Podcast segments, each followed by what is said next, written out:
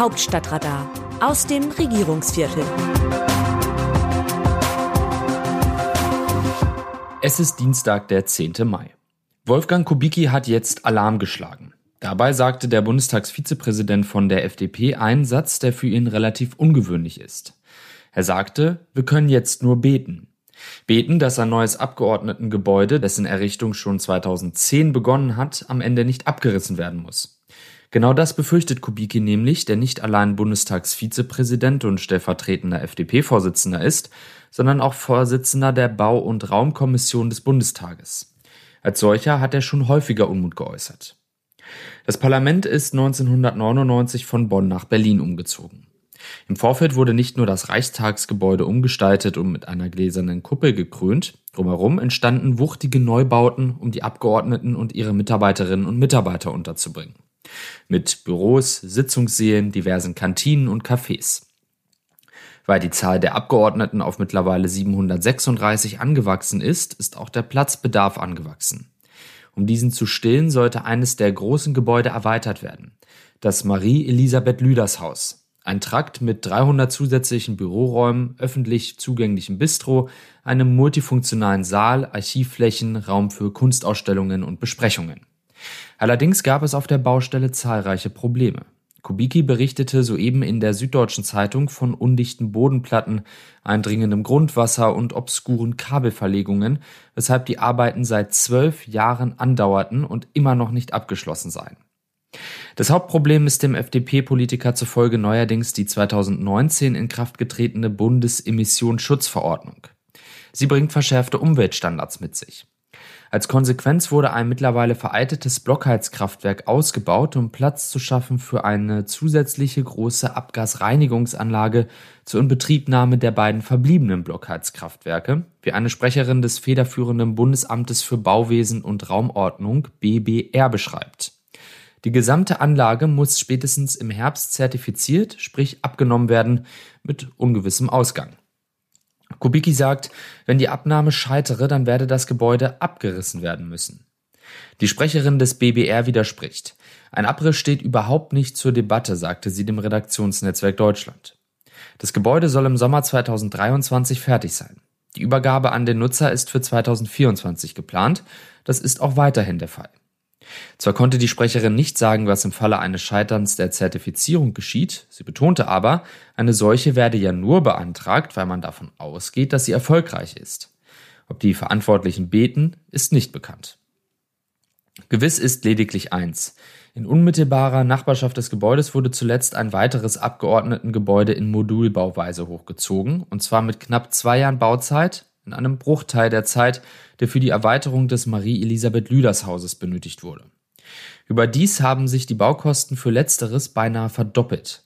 Anfangs war von 190 Millionen Euro die Rede, jetzt sind es 332 Millionen. Unterdessen will die Ampelkoalition das Wahlrecht reformieren, mit dem Ziel, den Bundestag nach der nächsten regulären Bundestagswahl 2025 deutlich zu verkleinern. In dem Moment würde ein Teil der neuen Büros womöglich gar nicht mehr gebraucht. Rainer Holznagel, Präsident des Bundes der Steuerzahler, ist entsprechend alarmiert.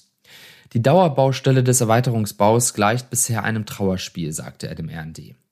Es bleibt zu hoffen, dass es für die Steuerzahler nicht in einer Misere endet und der Bau unvollendet wieder abgerissen werden muss. Das ganze Bauprojekt zeige jedenfalls leidvoll, dass Verzögerungen bei öffentlichen Bauprojekten fast zwangsläufig auch zu höheren Kosten für die Steuerzahler führen. Bittere Wahrheit. Die Leute wollen Daniel Günther als Ministerpräsident und die Grünen in der Regierung. Robert Habeck, aus Schleswig-Holstein stammender Bundeswirtschaftsminister und Vizekanzler. Der heutige Vizekanzler der Bundesrepublik Deutschland hat ja mal in Freiburg im Breisgau studiert. Robert Habeck hat es dort aber nicht sehr lange ausgehalten, weil er sich in der schönen Universitätsstadt als gewissermaßen nordisch by nature wahrnahm. Das ist der Mann aus Flensburg geblieben, wie man seinem jüngsten Statement zur Landtagswahl in Schleswig-Holstein ablesen kann.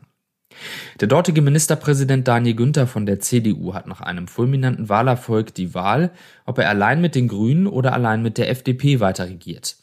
Und Habeck, der im Land zwischen den Meeren lange Landwirtschafts- und Umweltminister war, möchte gern, dass er sich für die Grünen entscheidet, was für Günther Vor- und Nachteile hätte. Sollte sich der wegen seiner für CDU-Verhältnisse ziemlich liberalen Grundhaltung als Genosse Günther apostrophierte Regierungschef den Liberalen zuwenden, wäre dies für die Grünen jedenfalls eine bittere Pille. Habeck, nordisch by nature, möchte dazu beitragen, dass sie sie nicht schlucken müssen. Wie sehen andere Nationen Deutschland? Eine liberale slowakische Tageszeitung kritisiert Deutschlands Zögern bei Waffenlieferungen an die Ukraine. Während Russland sein Nachbarland verwüstet und die dortige Zivilbevölkerung ermordet, foltert und vergewaltigt, steckt Deutschland in einer Unentschlossenheit fest. Beide Länder haben eine reiche militärische Tradition. Obwohl Deutschland seinen Imperialismus aufgab, behielt der Glaube an einen Sonderweg seine Kraft. Dieser Glaube führte zum Entstehen von allerlei gefährlichen und unverantwortlichen außenpolitischen Strategien vom Drang nach Osten im 19. Jahrhundert über die Vision eines Mitteleuropas unter deutscher Führung und Hitlers Lebensraumsuche bis zur Ostpolitik des Kanzlers Willy Brandt, also der Annäherung an die Sowjetunion. In diesem Kontext ist die Beschreibung Nachkriegsdeutschlands als pazifistisch beschönigend. Man könnte die außenpolitische Haltung Deutschlands eher der Gier, dem Opportunismus und Zynismus seiner wirtschaftlichen und politischen Führer zuschreiben. Warum kann sich Deutschland gegenüber der Ukraine nicht einfach wie die anderen westeuropäischen Länder verhalten? Die anfängliche Verweigerung von Waffenlieferungen in Konfliktgebiete heißt doch nur, den Aggressor mit den Opfern gleichzustellen. Deutschland ist nicht wie Russland und Bundeskanzler Olaf Scholz ist nicht wie Russlands Präsident Wladimir Putin. Das Problem ist aber, dass der deutsche Pazifismus dem Militarismus hilft. Das Autorenteam dieses Newsletters meldet sich am Donnerstag wieder, dann berichtet meine Kollegin Eva Quadbeck. Text Markus Decker, am Mikrofon Dennis Pützig.